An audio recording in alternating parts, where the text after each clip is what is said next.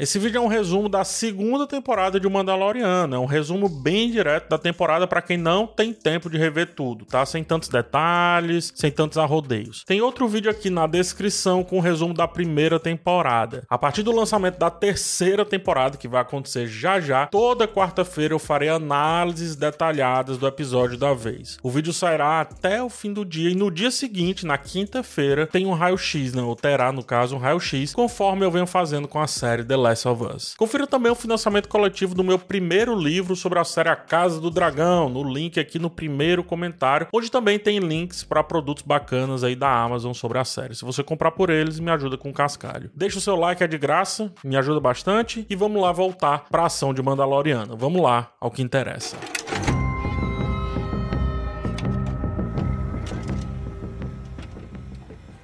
Relembrando, a primeira temporada terminou com Moff Gideon aparecendo dos escombros da queda de sua nave com Darksaber nas mãos. Mando e Baby Yoda estão novamente a bordo da Hazel Crest e a armeira deu a diretriz para que Jin cuidasse da criança como se fosse pai dela, até que ela achasse um dos seus ou o treinamento estivesse completo. E a ideia de Jin é justamente essa: encontrar um tutor da força, né, um Jedi ou alguém da sua espécie aí, qualquer coisa que se livre daquele bichinho.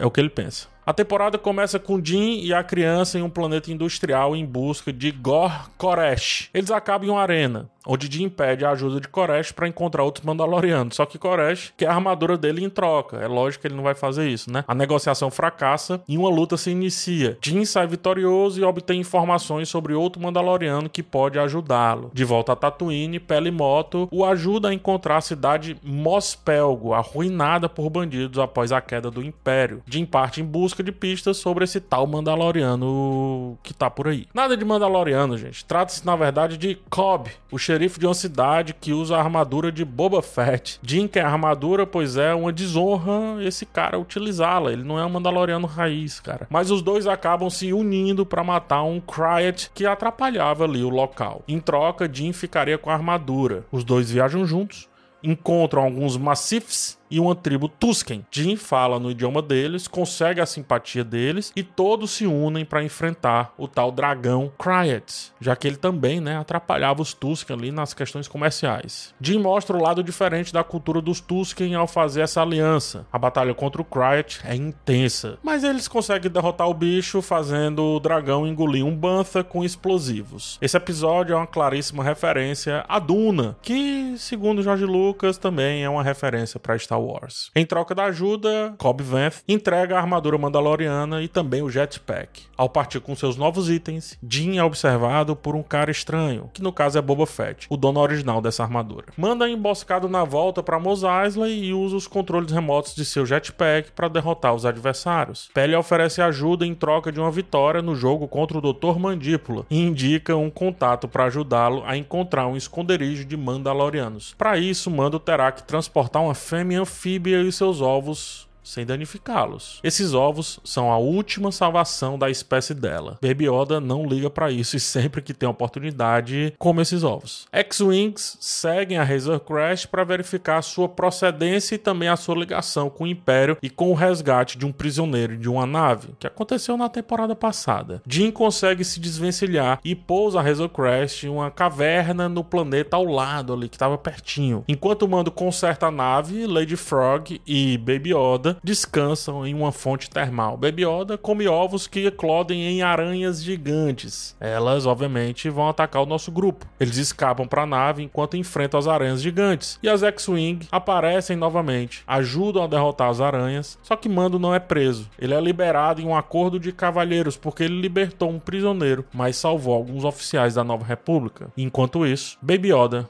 come outro ovo. Após chegar em Trask, Mando e Baby Yoda são resgatados por um grupo de Mandalorianos liderados por Bo-Katan. Eles estão lá para recuperar armas de Mandalor, o planeta dos Mandalorianos. Bo-Katan indica que Mando encontre a Sokatano em Corvos para ajudá-lo com o pequenino, né, com o Baby Yoda. O bando de Mando é fundamentalista. A gente descobre isso. Eles querem restaurar o modo antigo dos Mandalorianos, que inclui aquela regra de nunca tirar o capacete em público. No entanto, Bo-Katan não segue essas regras. A crença de Mando de que o planeta dos Mandalorianos é amaldiçoado também é falsa e foi disseminada pelo Império para mantê-los divididos. Moff Gideon ordena a destruição da tripulação de voo para impedir que os Mandalorianos consigam as armas e Bo-Katan descobre que Moff Gideon tem o sabre de luz negro, tornando-o então seu inimigo número um. A Razor Crest continua voando mal e Jin tem dificuldades de chegar até a Sokatan. As coisas ficaram tão ruins que Baby Yoda precisou ajudá-lo nos reparos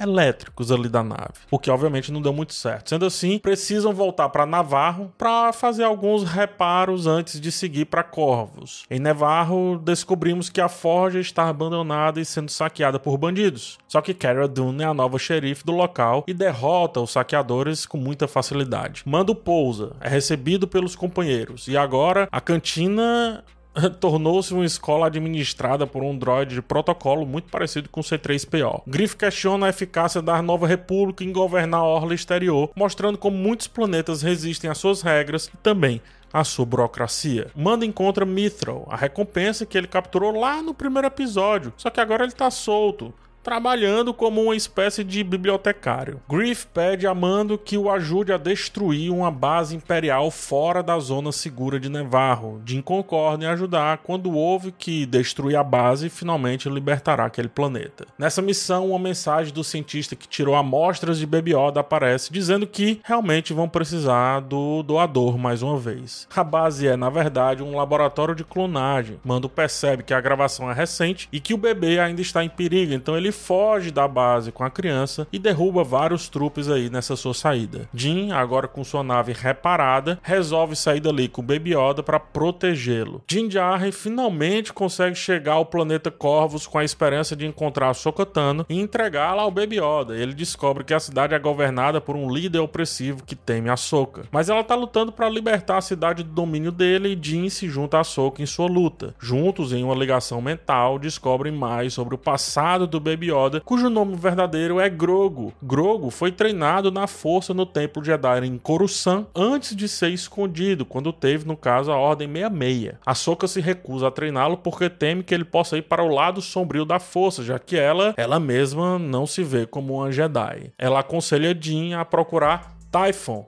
e ver se lá é um bom local para Grogo escolher o seu próprio caminho na força, né? Se conectar pelo menos a alguém ouvindo, enfim, seu, seu clamor. É nesse momento também que Jin ele consegue a sua lança de Beskar, que irá ajudá-lo nos próximos embates contra Moff Gideon. O episódio termina com Jin partindo em sua busca de mais um planeta, de mais um local. Em Typhon, Jin e Grogo encontram um antigo templo Jedi. Grogo consegue acessá-lo e talvez manda alguma comunicação aí para, para a galáxia. Vai que algum Jedi pega. Mas o papo muda rapidamente quando se depara com Boba Fett, que chega acompanhado de Fennec Shand. Fennec Shand aí que foi capturada pelo, pelo Din, hein? Vamos lembrar disso na primeira temporada. E outra, o Boba Fett quer sua armadura de volta, mas ao invés de lutar contra Mando, Boba Fett acaba se unindo a ele para proteger Grogu dos remanescentes do Império que aparecem ali naquele planeta. Durante a batalha, Baby Yoda é capturado pelos soldados imperiais e agora Grogu está refém de Moff Gideon. Jin está no encalço de Gideon e parte então para recuperar Grogu. O Mandaloriano monta uma equipe de elite para resgatar aí o pequenino, né? Composta por Cara Dune,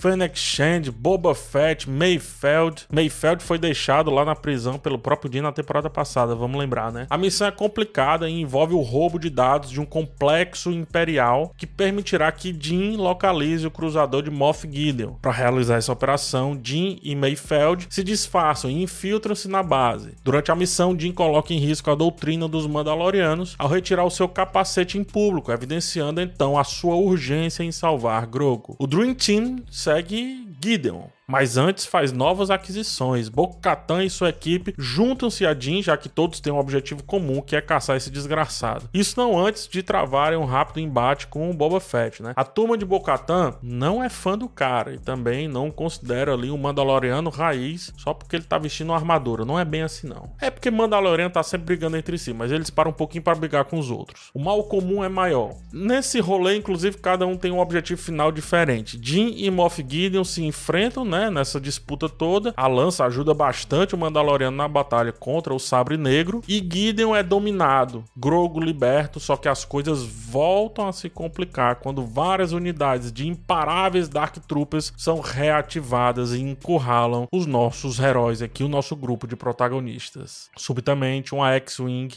aporta no cruzador. Pelas câmeras, observamos um homem de capuz derrubar tudo que está no caminho. É Luke Skywalker que aparece após ter recebido a mensagem de Grogo. O pequenino parte com ele, mesmo relutante. Luke prometeu proteger a criança com sua vida e Mando sente que esse é o melhor a ser feito. Vale dizer que nesse momento Jin está sem capacete para se despedir do pequenino e a temporada se encerra com Luke partindo para treinar Grogo. Teoricamente a missão de Jin para com o pequenino tá completa, né? Então não tem mais o que fazer na série, mas tem. O resumo poderia terminar aqui, só que a gente precisa visitar rapidamente alguns acontecimentos da série solo do Boba Fett, principalmente quando ela praticamente vira um apêndice dessa temporada do Mandaloriano. No episódio 5 de O Livro de Boba Fett, Din está em busca dos Mandalorianos que o ajudaram, incluindo a armeira. Ele precisa se reconciliar com a doutrina e saber o que fazer após a retirada do capacete de ter ficado lá com o Darksaber. Descobrimos aqui como a arma é difícil de manusear sem treinamento, como é pesada, quanto mais tenta se colocar força ali nela. Ele também passa a ser julgado como um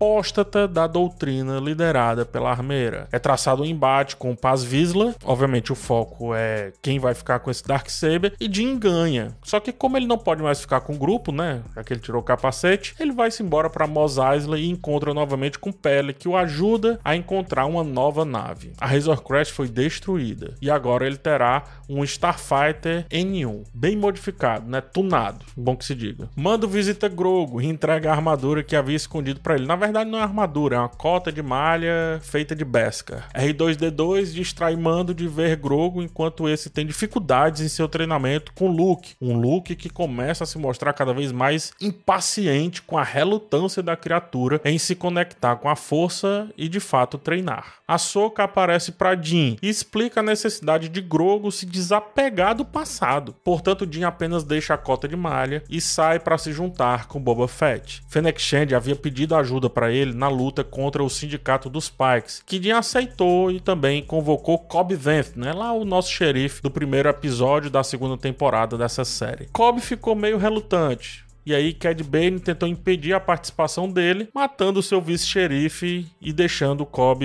ferido, no mínimo ferido. Voltamos a Luke, que coloca uma escolha para Grogo entre a cota de malha Besca e o sabre de luz. A escolha definirá o seu destino. Grogo escolhe a cota de malha, Luke o manda de volta para Din, R2D2 o deixa com pele em Mos Eisley e assim mais ou menos que as coisas estão. Só que na batalha de Boba Fett contra os Pikes e com a participação de Mando nela, Grogo aparece e usa a força para vencer um droid que estava quase matando seu companheiro. O pequeno também domina uma criatura que se descontrolou no meio de toda aquela confusão e depois de vencida ali aquele embate, nossa dupla parte mais uma vez pela galáxia. Grogo agora tem um cockpit só para ele e a bolinha da alavanca está de volta em suas mãos. Juntos novamente saberemos agora o que acontecerá com ele só ao longo da terceira temporada é isso. Esse foi o resumo da segunda temporada de O Mandaloriano. Aqui na descrição tem o link pro resumo da primeira temporada, caso ela te interesse também. A gente se vê num outro vídeo, tá? Um forte abraço em vocês e tchau.